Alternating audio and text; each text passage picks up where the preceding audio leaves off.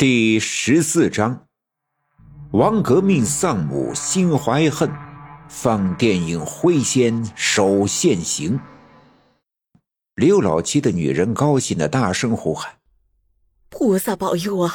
老天爷显灵，生出来了，生出来了！”刘老七家那头母驴瘫软的卧在地上，浑身颤抖着，抽搐着。他的屁股后头铺散着一些干草，干草上沾染着母驴生产的时候流淌出来的血和粘液。那只刚出生的小毛驴伸着脖子，努力地蹬踏着四只细嫩的小腿，试图挣扎着站立起来，却最终失败。刘老七的女人拿来一块干净的白布，在身边早已准备好的热水盆里沾湿，再拧干。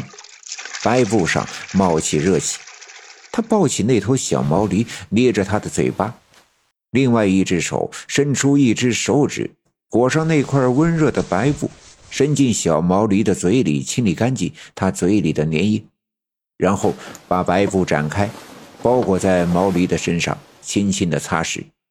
过了一会儿，那头小毛驴终于挣扎着、摇晃着站起身来。试探着、颤抖着、迈着步子，蹒跚的靠近一旁那只已经筋疲力尽的母驴。而在大门外浑身僵住、一动不能动的王革命眼里，刘老七家的铁院门、石头围墙以及树枝和木头搭建的驴圈都是透明的。他清楚的看到。自己那瘦成一具骷髅的老娘王兰花，轻飘飘的飞进母驴的肚子，眼看那母驴生产出一头粉唇雪蹄的俊俏的小毛驴，王革命浑身颤抖，汗流浃背。眼前这一切，只是老人们口中以及那些鬼神故事书里的桥段，而那些故事书。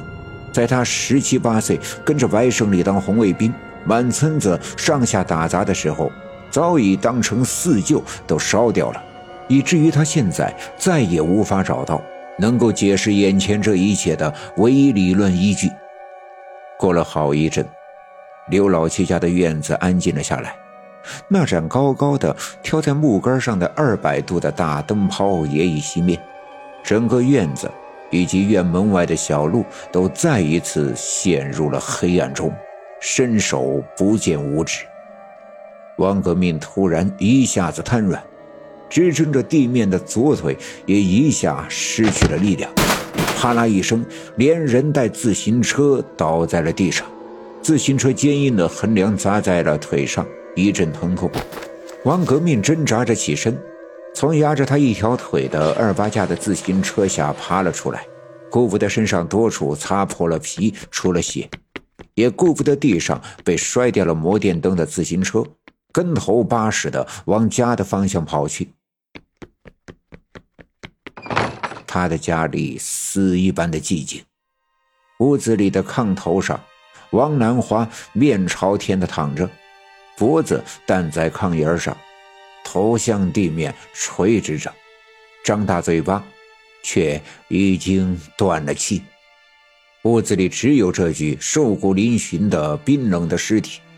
王革命趴在尸体上放声大哭。王革命从小就死了爹，王兰花为了照顾儿子王革命，就一直没再嫁。这么多年，母子俩一直相依为命。王兰花一直玩命地支撑这个家，吃尽了苦，受尽了累，而如今日子刚刚好转，她却一命归西。王革命哭了好一阵，过度的悲伤让他忘记了白胜利。明明自己请了白胜利来给王兰花看病，并且白胜利飞快地跑在了前头，按时间算也早已到了王革命家。可现在王兰花死了，那前来治病的白胜利呢？怎么不见了踪影？也没在王革命家留下一丁点的痕迹。王革命抱着王兰花的尸体哭了一夜，外面的天色渐渐亮起来的时候，才缓过神来。头顶上的电灯在晨光里显得不再那么明亮。王革命突然想起，前几天村里集体义务劳动挖埋电线杆的坑，自己用铁锹劈死了迷倒王兰花的黄皮子幼崽。难道是这黄皮子作怪，害死了自己的母亲王兰花？王革命越想越觉得这事儿与那天的黄皮子有关。之所以得罪了黄皮子，归根结底还是因为村里拉电线、埋电线杆、挖土坑。他抬头看了看屋梁上悬挂着的那盏电灯泡，突然一股邪火往上窜，转身到外屋，抄起炕边上的烧火棍，回到了屋子里，啪的一声把灯泡打碎。随着电光一闪，破碎的玻璃碴子蹦得四处都是。可怜这个灯泡，从刘家镇通电到被汪革命打碎，它的寿命短得可怜。第二天，村民们得知了王兰花已故的消息，都十分难过。毕竟王兰花在村里主持妇联工作多年，在村里的人缘还是不错的。现在已死。村委会出钱给王兰花置办了棺椁。村子里几个与王革命交往还不错的年轻人，拎着铁锹、镐头，在村子北面的山坡上挖了一个墓穴，帮着王革命葬了他娘王兰花。很快，就是王兰花死后的头七、三七、五七。按照村里的风俗。过了五七，就算正式结束了丧事，而人们却没注意到，从王兰花死一直到现在，白胜利却从没出现过。而王革命却像是变了一个人一般，整天低着头，面无表情，见了人也不说话。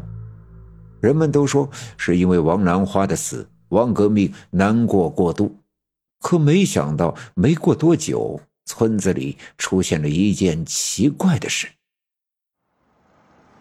话说那天下午，从村子背面的山坡间的那条通往城里的小路上，来了一辆汽车。那是一辆小型的货车，车身破旧，但那几个油漆喷涂的蓝字却仍旧能分辨得清楚：县文化局电影放映队。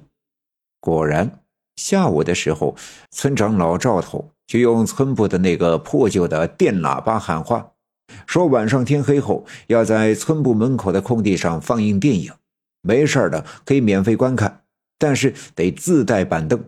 这是刘家镇第一次放映电影，当然，大多数村民这辈子也是第一次看电影。放电影不但是稀奇事儿，更是大家喜闻乐见的大好事儿。于是，村民们都停下家里外头的活计，早早的烧火吃饭。